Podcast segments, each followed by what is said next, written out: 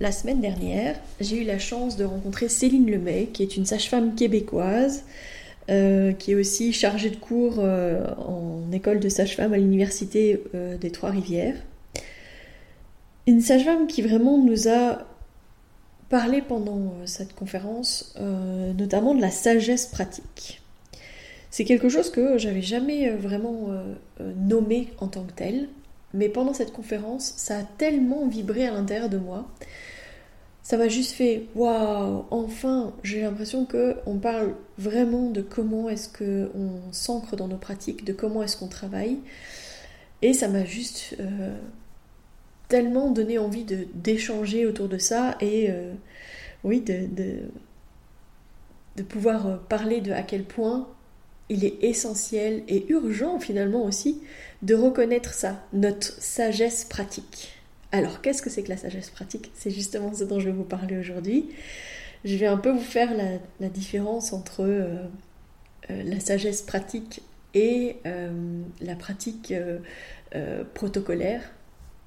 Parce que finalement, c'est justement ça qui est mis dans la balance et c'est ça qui est à nuancer. C'est comment est-ce qu'on travaille centré autour du patient, de son individualisme, de ses besoins, etc versus euh, ce dont a besoin euh, médicalement les praticiens pour pas que ça rentre dans les protocoles, que ça rentre dans les cases du suivi, etc. Donc voilà.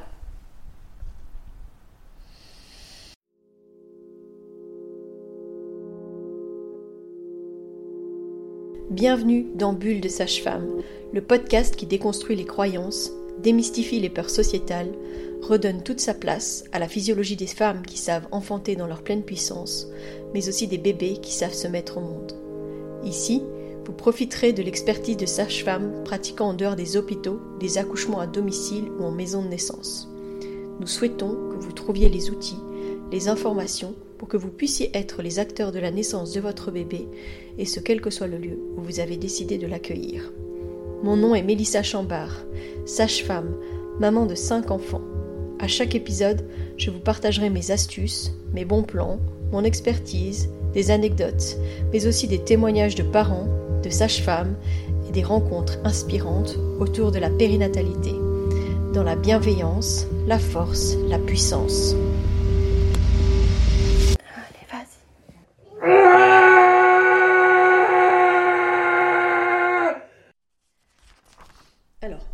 Partagé quelque chose qui, qui m'a beaucoup plu. Euh, c'est qu'elle a partagé euh, comment est-ce qu'on disait le mot sage-femme dans différentes langues et surtout qu'est-ce que ça avait comme signification.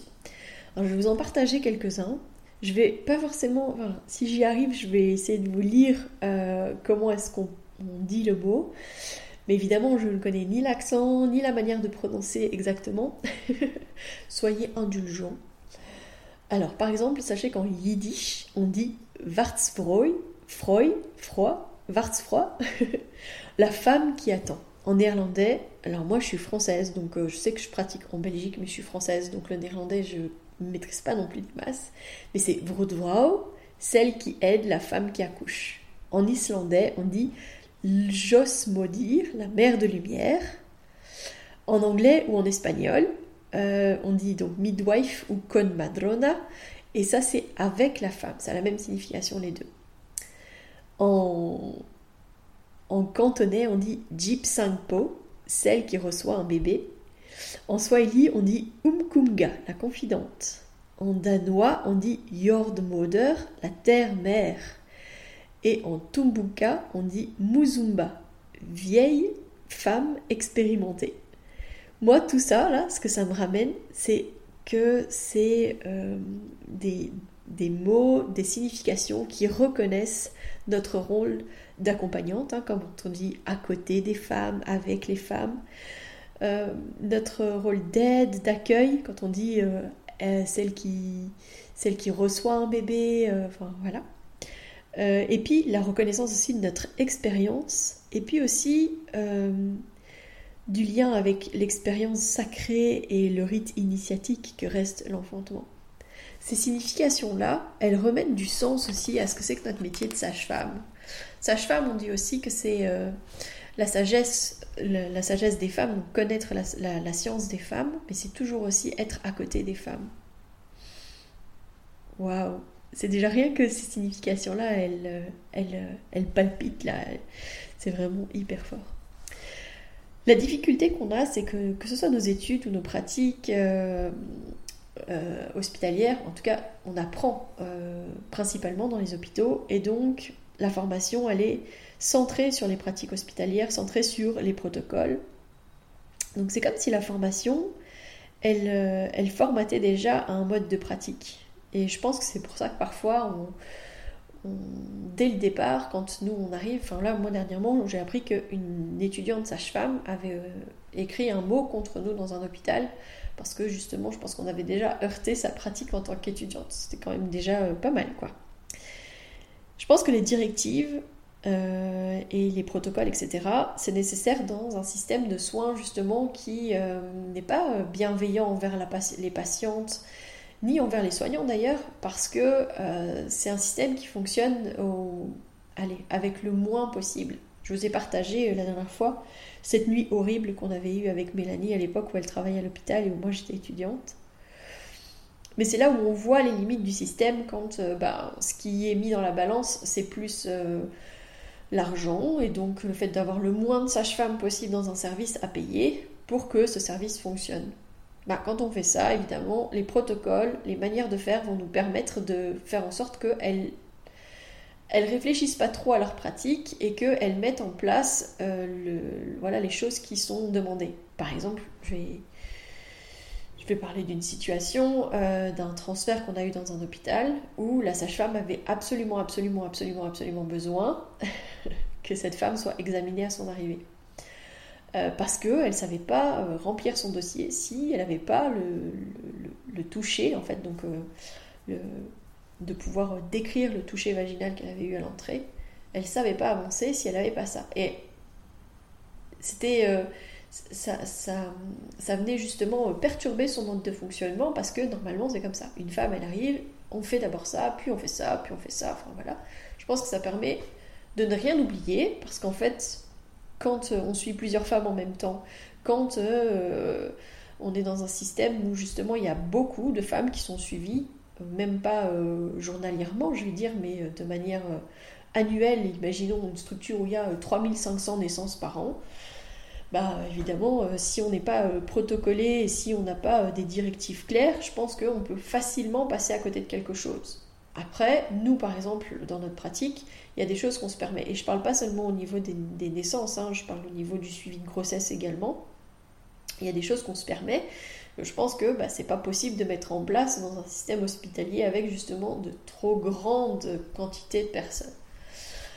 Euh, par exemple, donc euh, soyons clairs, hein, quand je parle par exemple du diabète gestationnel, on se heurte beaucoup aux équipes médicales et aux gynécologues euh, sur le fait qu'on ne propose pas d'emblée de faire le triangle glycémique. Donc le triangle glycémique, c'est un, test où on fait boire une dose de sucre pur aux femmes et où on fait des prises de sang, donc d'abord avant qu'elle boit, puis une heure après qu'elle ait bu, puis deux heures après qu'elle ait bu, pour voir comment est-ce que son corps réagit à cette surcharge de sucre. Alors, euh, voilà, c'est quelque chose qui a été décidé d'utiliser ce test-là, voilà, au niveau des recommandations qui sont en tout cas dans notre pays ici en Belgique. C'est ce test-là qui a été euh, prédominant et on, a dit, bah voilà, euh, on va dire que de manière standardisée, on préconise de faire ce test-là pour diagnostiquer s'il y a un diabète gestationnel. Ok.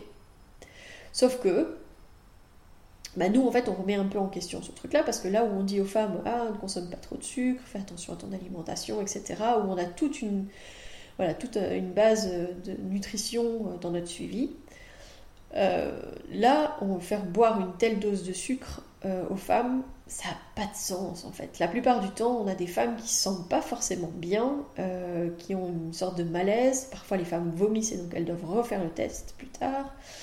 Si les femmes sont si mal, il bah, faut, se demander aussi comment vont ces bébés. Quoi. Ce serait assez intéressant de faire un monitoring euh, en même temps qu'on fait ce test. Je pense que ce serait quand même assez intéressant.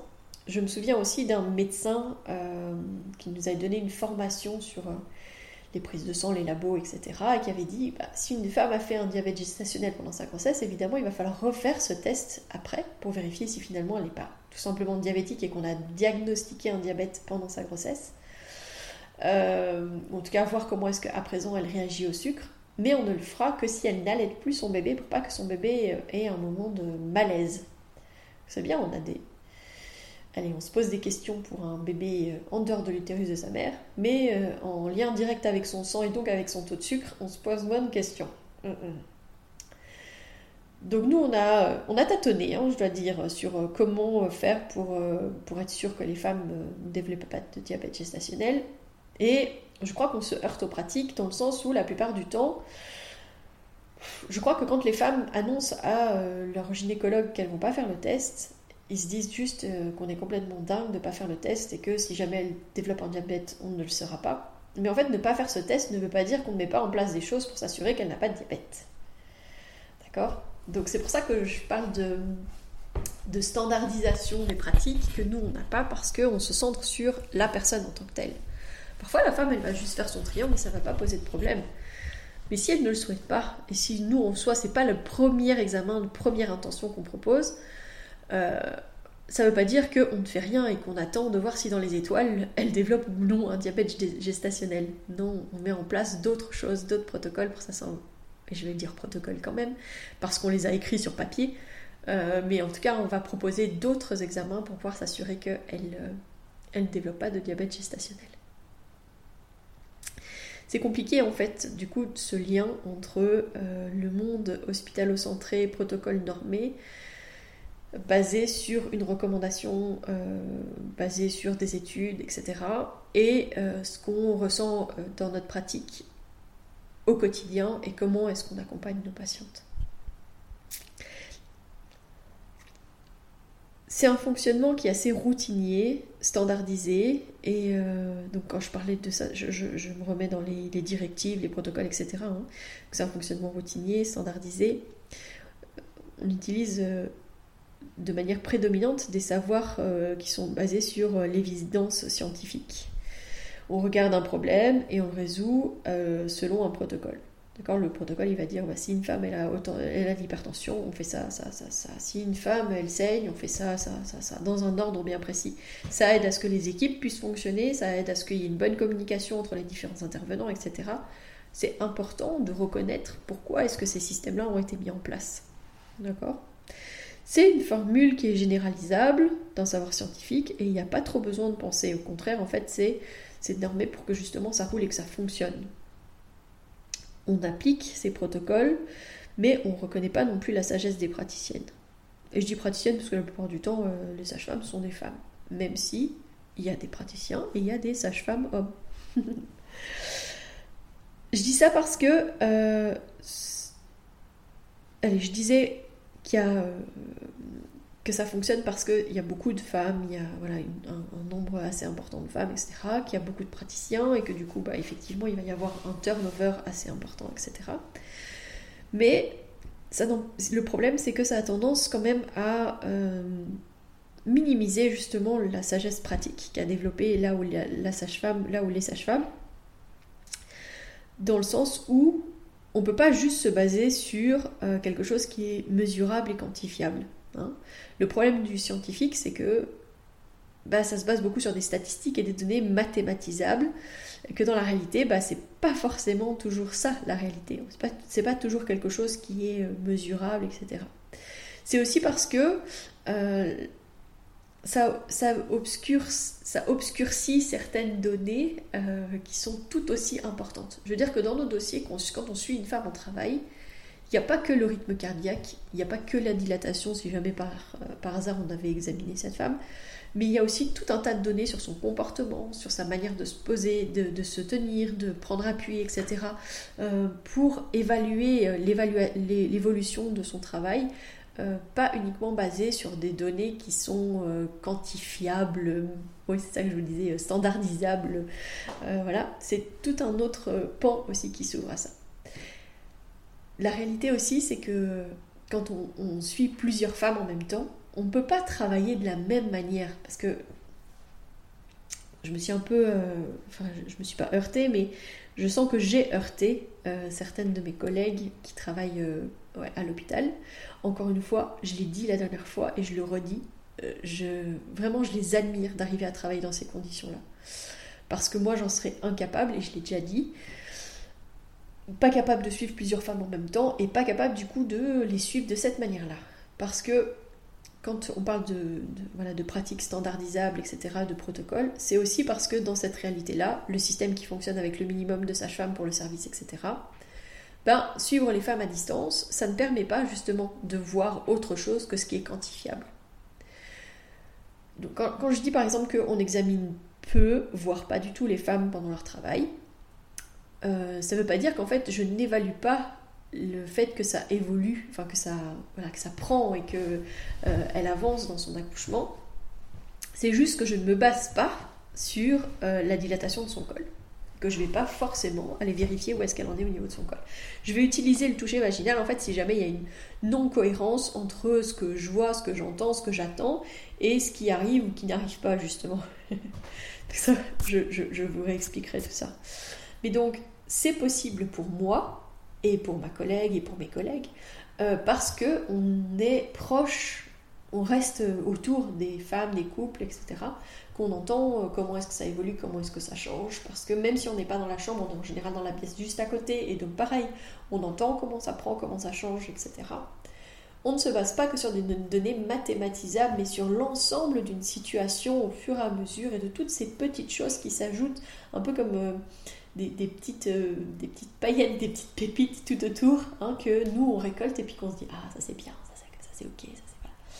Ça nous permet aussi euh, de détecter des glissements, des choses qui vont rentrer potentiellement dans la pathologie avant qu'on soit dans la pathologie pure et dure, d'accord? Hein, je vous expliquais euh, à un moment donné que je vous disais euh, si, ça, si ça fait boum boum dans mon petit cœur, si, euh, si je ressens un état de tension, etc., c'est qu'il y a peut-être quelque chose de sous-jacent et que je dois y être d'autant plus attentive. Ça, c'est parce que j'ai développé justement ma sagesse pratique. C'est parce que j'ai tenu l'espace de plusieurs naissances, de, de... Je n'ai jamais compté combien de naissances est-ce que j'ai accompagné, mais j'ai porté l'espace à suffisamment de naissances pour me dire Ici, il y a peut-être un petit grain de sable dans l'engrenage qui fait que il y a un truc qui prend pas et qui ne va pas. C'est difficilement quantifiable ça. C'est difficilement standardisable ça. C'est difficilement explicable. C'est-à-dire quand je vais, transférer en disant oui, il y a un truc qui va pas, mais que je ne peux, pas peux pas clairement le démontrer. C'est parfois compliqué et pas très, euh, pas très confortable ni pour les gens qui nous accueillent ni pour nous. Ça, j'avoue. Mais c'est pour ça que c'est important de reconnaître aussi euh, ce sixième sens, cette, euh, allez, ce quelque chose qui nous fait dire bon, maintenant là, on n'est plus trop dans le bon, il y a un truc qui se passe. Alors, évidemment, en fait, je vous dis ça, mais on on transfère pas juste pour cette raison-là. Hein. On va être d'autant plus attentif pour reconnaître si jamais il y a quelque chose. Mais c'était juste dans le cas où on pourrait imaginer que ça se passerait comme ça. Voilà, qu'est-ce que, qu'est-ce que ça amènerait? Donc comme je disais, euh, reconnaître aussi la sagesse pratique de nos, collègues, c'est aussi parce que quand elles travaillent avec plusieurs femmes en même temps, et que donc leur seul moyen de s'assurer que le travail avance, c'est finalement en venant examiner toutes les deux heures, en suivant le, monitoring à distance, que ce soit euh, de chambre en chambre ou via le moniteur central, euh, mais aussi continuer à informer le, le, gynécologue de garde ou le gynécologue privé de cette femme sur l'avancement du travail, et que parfois, bah, pour des données mathématisable, quantifiable. Euh, on va lui demander par exemple de rompre la poche parce qu'elle est autant de centimètres et que ça fait autant de temps et que ça serait bien que ça s'accélère un petit peu. Ben voilà. La, femme, la sage-femme qui réfléchit pas tellement et qui est très protocole normé et très euh, euh, dévouée à ce qu'on lui dit et qui dit bah oui évidemment je, vais, je vais rompre la poche etc. Elle n'a pas assez développé son sens pratique et clinique visiblement. Parce que bah, justement, elle va peut-être dire euh, bah, peut-être pas tout de suite là, docteur, parce que, euh, je sais pas moi, ce bébé n'est pas du tout engagé, qu'il y a un risque, etc. Parce qu'elle va se baser sur la situation de cette patiente, ce besoin, etc. Elle va se centrer sur euh, la sécurité de cette femme et de ce bébé à ce moment-là, que ce soit la sécurité physique, parce que là je vous donne un exemple qui est gros comme hein, quand on dit on va pas rompre la poche parce que c'est pas le bon moment, etc mais parfois la, sécurité émotionnelle, affective de cette femme et de ce bébé ou de ce couple, parce que ben il n'y a pas besoin d'être intrusif dans ce moment-là, parce que pour l'instant ils vivent pleinement la situation et qu'on ne va pas entraver, accélérer les choses, alors que pour l'instant tout se passe bien. Moi, j'ai eu comme ça une collègue qui s'est vraiment portée comme gardienne de, de, la, de, de ce couple et de ben, moi, puisque j'accompagnais, euh, pour euh, nous laisser euh, la pleine possibilité pour que cette femme puisse enfanter dans sa pleine puissance, finalement, comme elle aurait pu le faire à la maison de naissance si on n'avait pas transféré. gardienne de cette intrusion et du fait que le médecin, lui, il commençait à s'impatienter et puis parlait un peu de césarienne depuis le tout début, alors qu'on n'était pas mis pour ça à la base. Ces sages-femmes-là, elles sont tellement précieuses. Je le redis, hein, euh, que je les admire et que, enfin voilà. Mais toutes ces petites sages-femmes-là, petites, grandes, moyennes d'ailleurs, je sais pas pourquoi j'ai dit petites, mais toutes ces sages-femmes qui sont dans ces services, qui se battent euh, pour les femmes, euh, pour les bébés, pour les couples, pour respecter au maximum les naissances. Mais merci à vous, quoi. Hein. Je remets pas du tout en question le fait que vous travaillez avec ce que vous avez et comme vous le pouvez. Mais le fait que vous vous positionnez comme gardienne d'espace aussi à l'hôpital, waouh, merci à vous, quoi, vraiment. Merci, euh, merci de vous ancrer aussi dans vos pratiques, merci euh, d'essayer de développer votre, euh, votre sagesse pratique à vous aussi dans votre réalité pour pouvoir justement offrir au maximum un accompagnement et euh, une naissance les plus respectueuse possible dans le milieu hospitalier. Parce que hôpital ne veut pas dire accouchement médicalisé, euh, surmédicalisé et naissance non respectée. C'est le cas quand on travaille à corde tendue, avec le minimum, avec. Enfin voilà, je pense que là, c'est difficile de faire du bon. On parlait des violences obstétricales euh, beaucoup il y a ces dernières années. Ben, je pense pas qu'il y ait une sage-femme qui le matin se dise Ouais, aujourd'hui, je vais broyer je, vais broyer de la parturiente et du bébé, hein. je, vais, je faire chier tout le monde et puis euh, je vais en faire chialer une ou deux. Mais personne, jamais de la vie, sinon on fait pas ce job-là. Enfin voilà. Par contre, la réalité, c'est que sur le terrain, ça arrive encore, et ça arrivera à mon avis encore toujours, parce que bah, parfois on est dirigé par la peur, parce que le médecin nous a fait peur, ou parce qu'on a rencontré une situation qui nous a fait peur il y a quelque temps, et que du coup on a peur de telle ou telle situation. Ça arrive encore parce que bah, justement, quand on est dans quelque chose de standardisé, mais aussi avec des, directives, mais aussi des obligations en termes de rendement, etc., bah, on en arrive à poser des actes qu'à la base on ne voulait pas forcément. Il y a un équilibre à trouver hein, là-dedans. Il y a un équilibre à trouver entre justement les pratiques, les besoins, les obligations, et puis euh, voilà, soutenir, etc., les patientes, les, couples, les bébés euh, dans ce processus de l'enfantement. Bon, j'ai un peu tergiversé et je suis un peu allée dans des recoins là euh, par rapport aux pratiques standardisées. Mais ce qui est compliqué et ce qui est dangereux, c'est que ces pratiques standardisées, elles empêchent le jugement clinique et les soins individualisés. C'est pas évident. Moi, je peux vous dire que j'ai été victime de ça. Hein. D'accord? Quand je suis arrivée à l'hôpital avec euh, mon bébé en siège, bah en fait, j'ai été victime du fait que je rentrais pas dans les cases. Je rentrais pas dans leurs cases on se basait sur ce qu'on n'avait pas et pas sur ce qu'on avait. Exemple tout bête.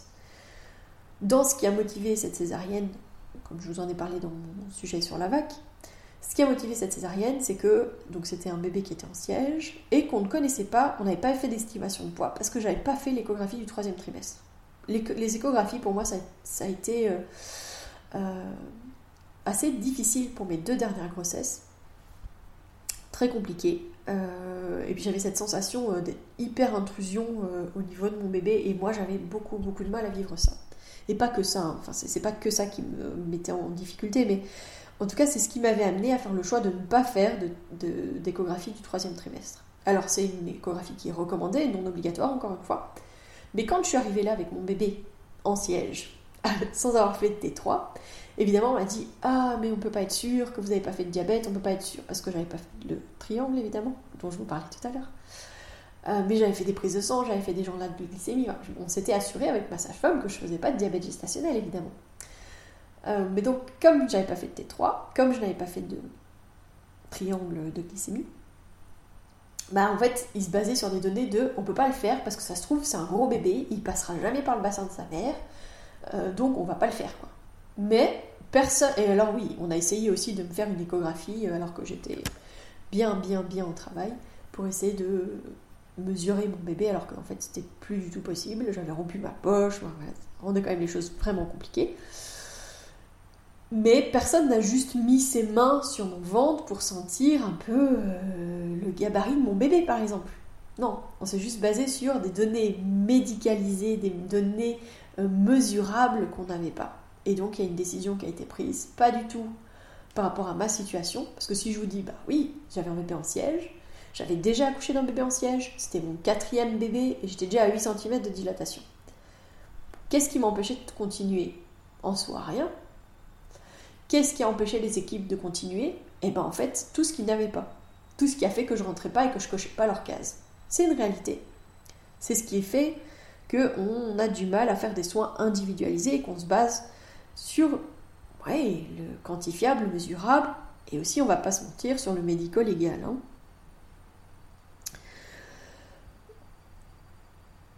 Comme je disais, si on ne fait pas, ça ne veut pas dire qu'on ne fait rien. Ça, c'est vraiment important. On n'est pas dans une démarche passéiste où on attend que tout se passe et que nous, on n'a rien fait. On est vraiment, au contraire, dans, quelque chose, dans, une pratique où on, on, évalue constamment une situation, que ce soit pendant la grossesse, pendant l'accouchement, en postpartum. C'est, ça fait vraiment partie de notre pratique que de continuellement réévaluer une situation, que de prendre en considération oui, ce qui est potentiellement quantifiable, mesurable, mais pas que, et de vraiment accompagner dans la globalité euh, tout ce qui est en train de se passer. C'est urgent de reconnaître notre sagesse de pratique. Hmm? C'est urgent de reconnaître à quel point euh, on n'est pas euh, complètement perdu et perché sur notre montagne. comme je vous disais, on n'est pas en train de danser nu autour des femmes à la pleine lune. D'accord. Mais de savoir que notre sagesse pratique, elle vient essentiellement, c'est une forme de savoir qui vient essentiellement de notre, expérimentation, des expériences qu'on vit et de nos pratiques. C'est pas une formule toute faite, hein. on combine vraiment euh, beaucoup de choses au niveau émotionnel, au niveau éthique, au niveau euh, euh, vraiment de nos pratiques, de qu'est-ce qu'on a rencontré, de nos expériences Comment est-ce qu'on a observé Comment est-ce qu'on a compris Voilà. C'est vraiment utiliser tout nos sens aussi pour évaluer une situation. Mais ça, ça fait partie de notre sagesse pratique. Être vraiment dans quelque chose où on réfléchit et pas juste prendre des décisions parce que euh, bah, il y a un protocole qui m'a dit que je devais faire comme ça. non, on va prendre en considération et les recommandations et la situation et les besoins, etc c'est important de reconnaître que tout est une néance de gris plus ou moins clair. C'est pas tout blanc ou tout noir. Et quand je dis ça, c'est dans les deux facettes. C'est-à-dire que c'est pas parce que je travaille en dehors de l'hôpital que moi je suis toute blanche et que ce qui se passe à l'hôpital c'est tout noir. Et inversement, j'aimerais que mes collègues à l'hôpital ne se disent pas que eux ils sont tout blancs et que moi je suis toute noire. J'aimerais que chacun se nourrisse des pratiques des uns et des autres. Ça c'est dans mon utopie.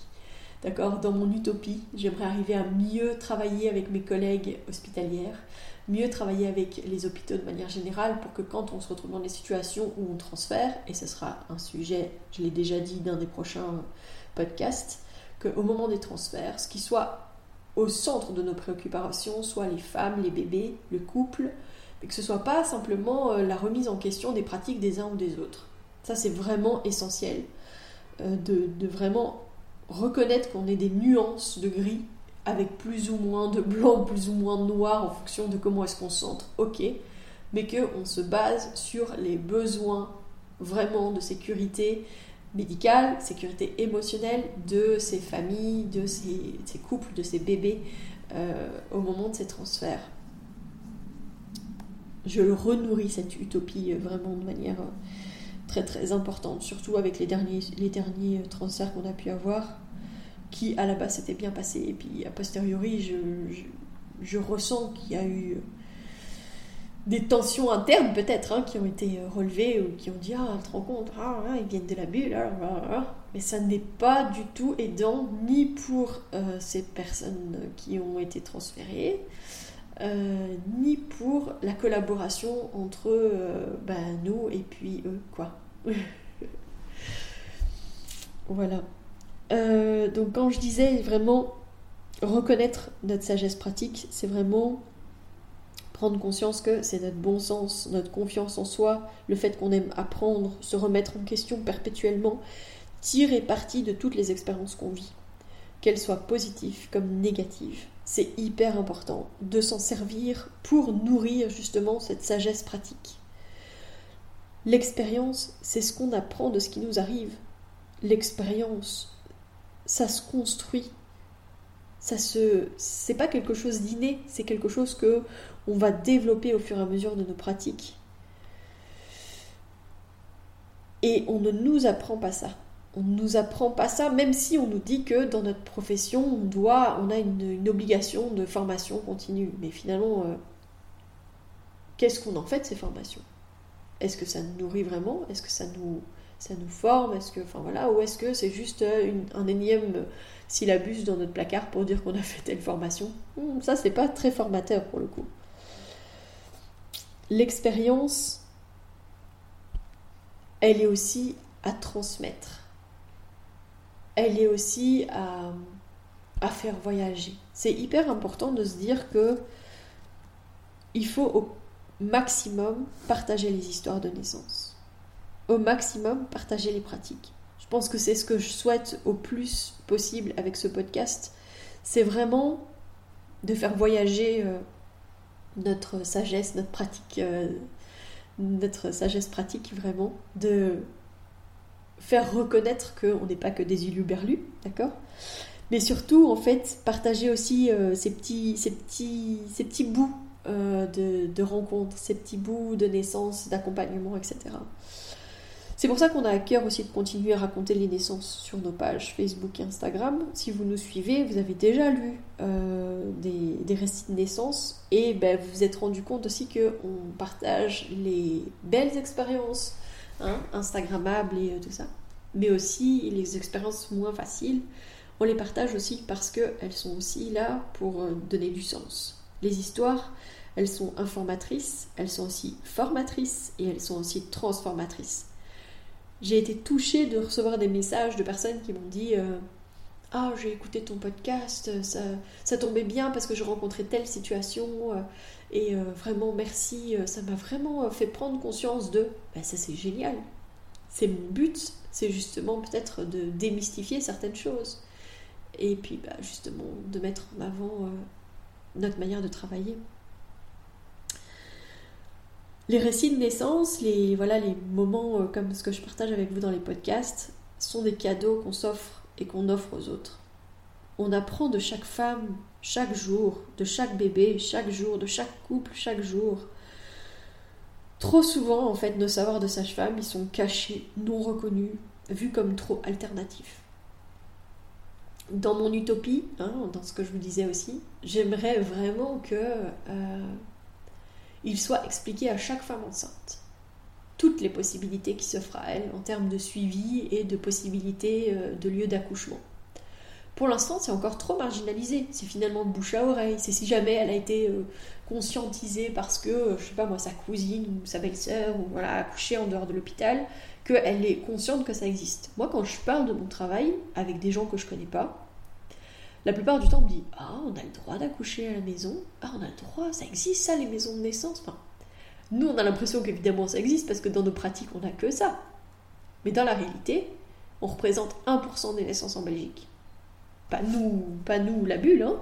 Nous, toutes les sages-femmes qui pratiquent en dehors des hôpitaux en Belgique, on représente 1% des naissances. C'est absolument rien, d'accord? Et ça, pourquoi? En grosse partie parce que les gens ne savent pas. Après, attention, la naissance en dehors des hôpitaux, elle n'est pas faite pour tout le monde. La naissance respectée, ça doit être ce que veulent les gens. Ça peut être effectivement d'accoucher avec une péri, ça peut être d'accoucher à la maison, ça peut être même d'avoir une césarienne si jamais elle le désire.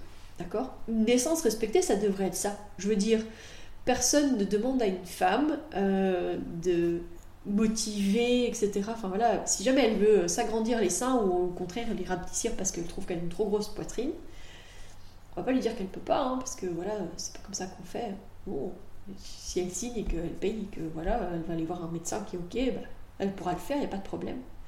Une femme qui a décidé qu'elle voulait pas accoucher par le bas, quelque raison que ce soit, parce qu'on a déjà rencontré en fait des femmes qui avaient vécu de tels traumas, et notamment des histoires d'inceste ou d'abus qui étaient tellement traumatiques qu'elles voulaient absolument pas accoucher, ou alors que des bébés qui se sont jamais vraiment déclenchés, et sûrement à cause de ça. Pourquoi est-ce qu'on n'accepte pas finalement aussi une césarienne parce que c'est nécessaire pour elle hmm, C'est bon à questionner, même si moi je suis grande, allez, euh, euh, défendresse de l'accouchement respecté, etc. Mais quand je dis accouchement respecté, en fait, ça devrait être sous toutes ses formes.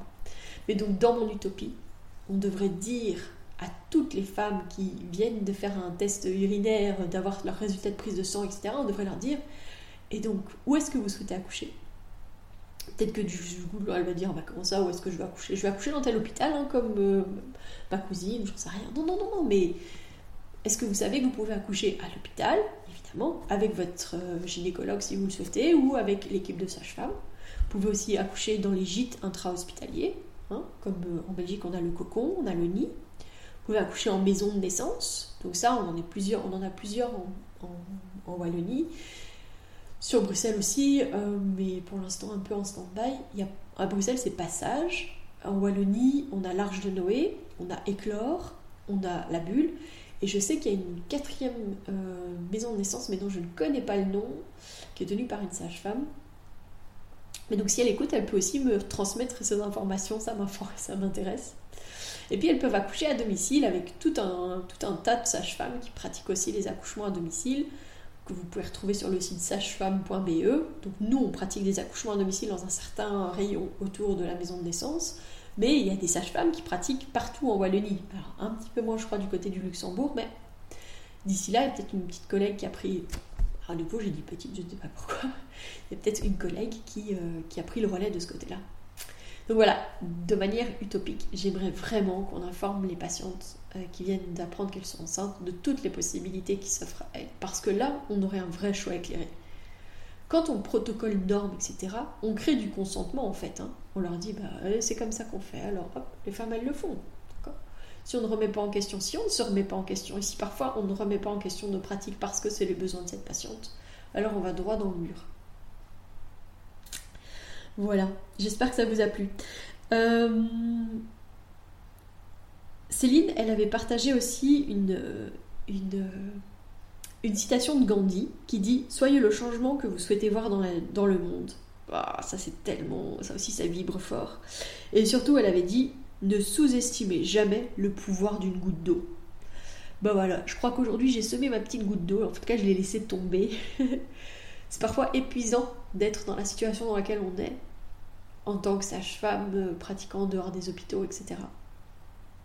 Mais si on amène à des petits changements, à des petites choses, eh ben en fait, ça sera déjà grandement.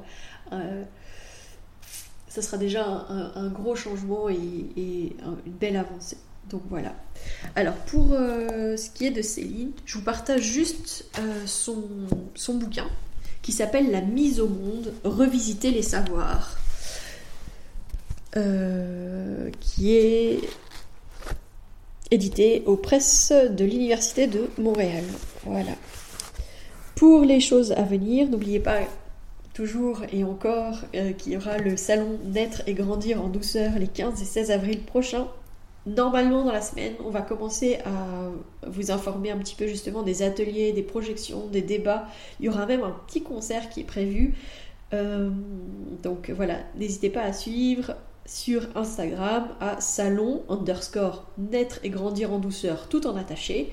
Vous allez voir, on a Céline qui travaille à fond sur notre communication, c'est magnifique. Voilà. Et on a bien hâte de vous rencontrer là-bas. Je vous souhaite euh, une belle fin de journée, journée. En tout cas, moi, il est bien au milieu de la nuit là. Et euh, je vous dis en tout cas à la semaine prochaine.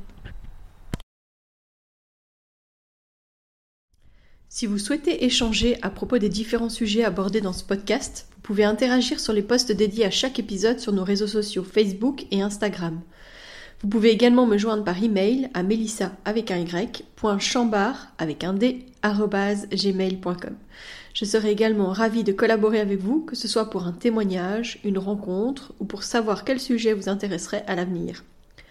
Je vous invite à vous abonner pour ne rien louper des prochains épisodes, mettre des étoiles, des commentaires et surtout à partager pour faire rayonner, voyager ce podcast, pour démystifier l'accouchement en dehors de l'hôpital, parler de ses suivis, de ses naissances et continuer à accueillir en douceur les adultes de demain.